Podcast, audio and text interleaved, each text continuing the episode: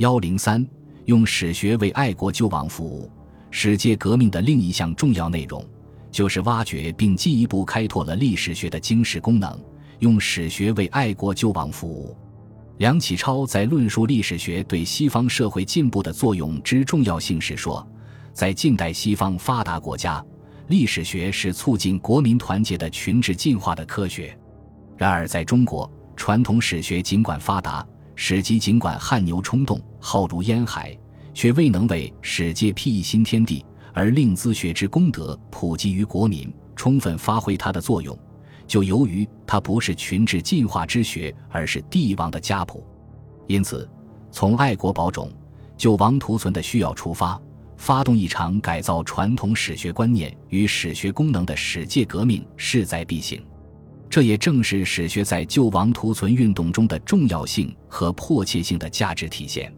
梁启超认为，一个国家只要重视史学，发挥历史的爱国主义教育作用，则人民就会团结起来，社会就能进步发展。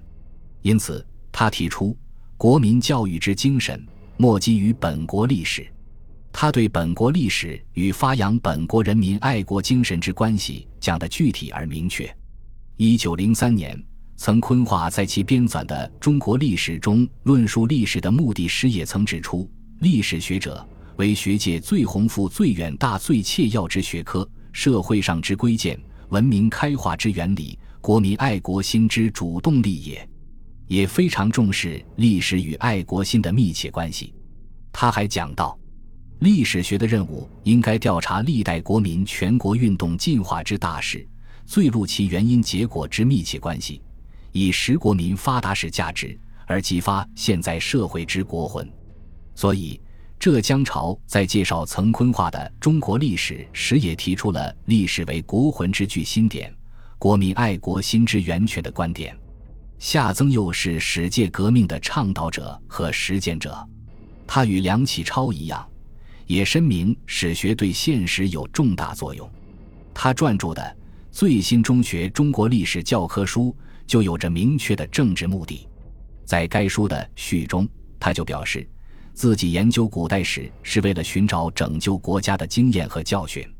他认为，学习历史可以增进人的智慧，而智慧莫大于知来，来何以能知？据往事以为推而已矣。他正是为了当时维新变法的政治需要，才潜心于历史研究的。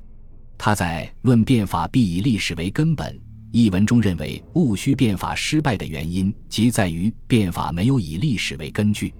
他强调，变法必须抓住本国的历史特点，否则力不合于历史之政治，则其统治下的人民不能一日安，政治本身亦无有不归于私灭。他认为，凡其能行之而不废、循焉而有效者，都必须推本于历史。总之。夏曾幼时满怀爱国热情，从救亡图存、维新变法的需要出发来研究历史，编著中国古代史的。章太炎是史学革命的积极拥护者，从另一个角度来论述史学的重要意义。他强调历史学可以激发民族意识和爱国主义的主张，是在二十世纪初具有代表性的主张。他认为，史学之所以重要。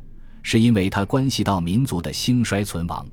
一九零二年，他发奋要著百卷《中国通史》，以宣扬民族主义，解救国难民危。一九零六年，他提倡用国粹激动众性，增进爱国的热肠。章太炎所说的国粹，即指广义的历史、语言文字、典章制度、人物事迹。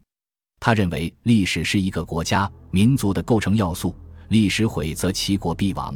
所以，当外敌入侵之际，欲作复兴之际，唯有提倡读史，以史籍所载之人物、制度、地理、风俗为之灌溉，民族精神、爱国精神才会蔚然兴起。他主张通过习史通史之用来激发人们的爱国热情。他说：“史之发人志趣，一人神志，其用十倍于经，非读多史往事而已。”中国历史悠久，古代文明发达。通过历史教育，可以增强民族自信心、自豪感，同时也知国家强与弱的原因、战争胜败的原因、近因、民族盛衰的变迁。从而寻求正确的振兴中国、挽救民族危亡的道路。因此，若要增进爱国的热肠，一切工业学问上的人物，需选择几个出来，时常放在心里。古诗古迹都可以动人爱国的心思。在章太炎那里，爱国是爱整个中国。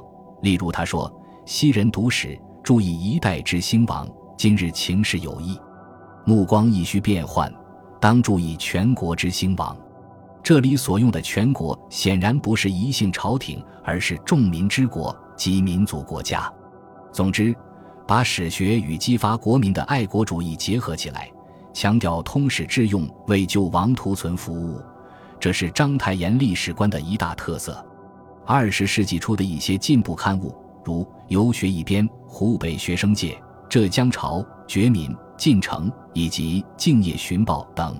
也都异口同声地宣传历史与爱国心的密切关系，呼吁大家都要重视历史，以激发中国人民爱国的思想和感情，并要求以实际行动来拯救祖国、振兴中华。由此可见，史界革命提出的用历史学为爱国救亡服务的宗旨，已成为当时进步知识分子的共识。